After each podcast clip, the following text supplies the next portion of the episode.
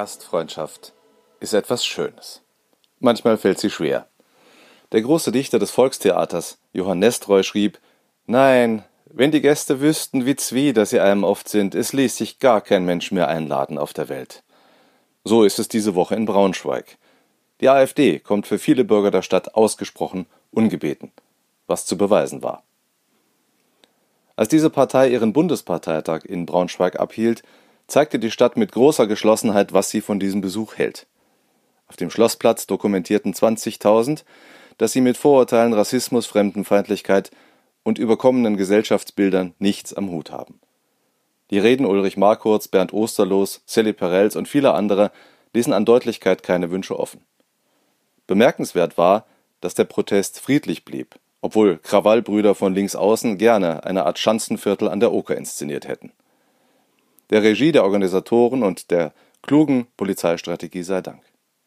Der Protest gegen die AfD war ein großer Erfolg, auch wenn das Fernsehen lustlos berichtete und deutschlandweit vielen gar nicht klar wurde, wie intensiv sich Braunschweig gewehrt hatte. Viele der Demonstranten werden gehofft haben, dass diese Kundgebung abschrecken würde. Das Gegenteil ist der Fall. Kaum ein Jahr später ist die AfD wieder da. Darf das sein? Das Bündnis gegen Rechts zeigt erneut scharf geschliffene Kante. Mit aller Macht hatte man im vergangenen Jahr die kommunale Betriebsgesellschaft der Volkswagenhalle bedrängt, die Halle nicht an die AfD zu vermieten. Nun geschah dasselbe mit dem Privatunternehmen, das das Millennium Event Center betreibt. Dessen Geschäftsführer sah sich der Forderung nach Entmietung konfrontiert. Geschäftspartner des Unternehmens die mit dem AfD-Landesparteitag nicht das geringste zu tun haben, wurden befragt, ob sie denn wüssten, dass sie die AfD unterstützten. Über seiner unbestreitbar guten Absicht ist dem Bündnis offenbar etwas Entscheidendes abhanden gekommen: die Textsicherheit beim Grundgesetz. Die AfD wird in Teilen vom Verfassungsschutz beobachtet.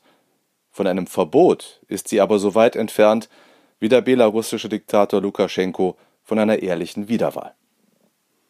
Ihre Mitglieder haben das Recht, sich zu vereinigen und zu versammeln, so wie jeder Bürger. So steht's in den Artikeln 8 und 9 unserer Verfassung. Auch der Hallenbetreiber nutzt nur seine verfassungsmäßig garantierte unternehmerische Freiheit. Natürlich könnte er auf diesen speziellen Mieter verzichten, aber wie leicht ihm das nach dem Shutdown durch Corona fiele, lässt sich denken.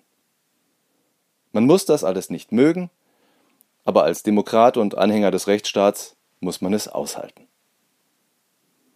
Das Bündnis gegen Rechts organisiert den Protest und verdient Anerkennung.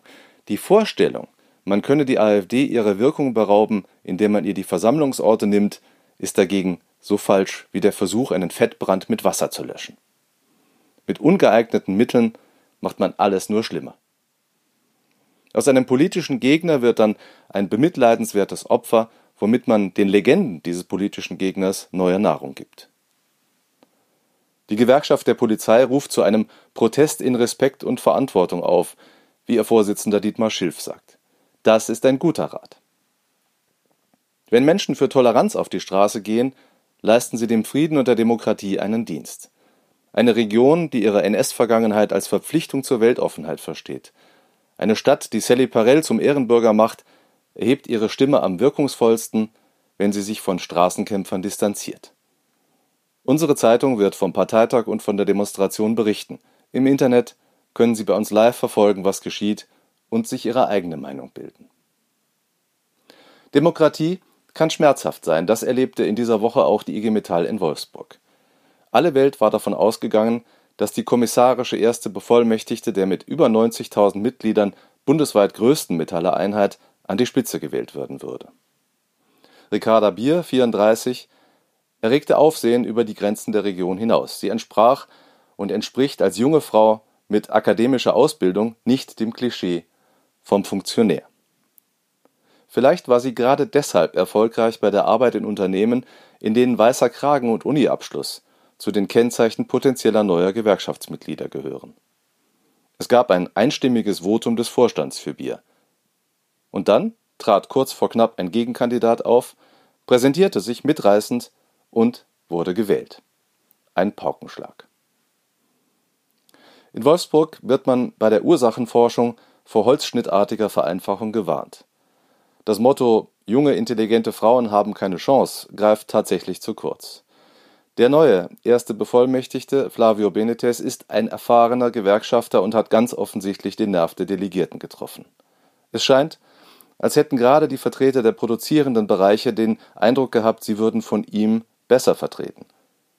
Eine demokratische Wahl muss ja nicht dem Willen der Oberen folgen. Warum dennoch ein schader Nachgeschmack bleibt? In Wolfsburg lässt sich der Wandel unserer Wirtschaft musterhaft nachvollziehen.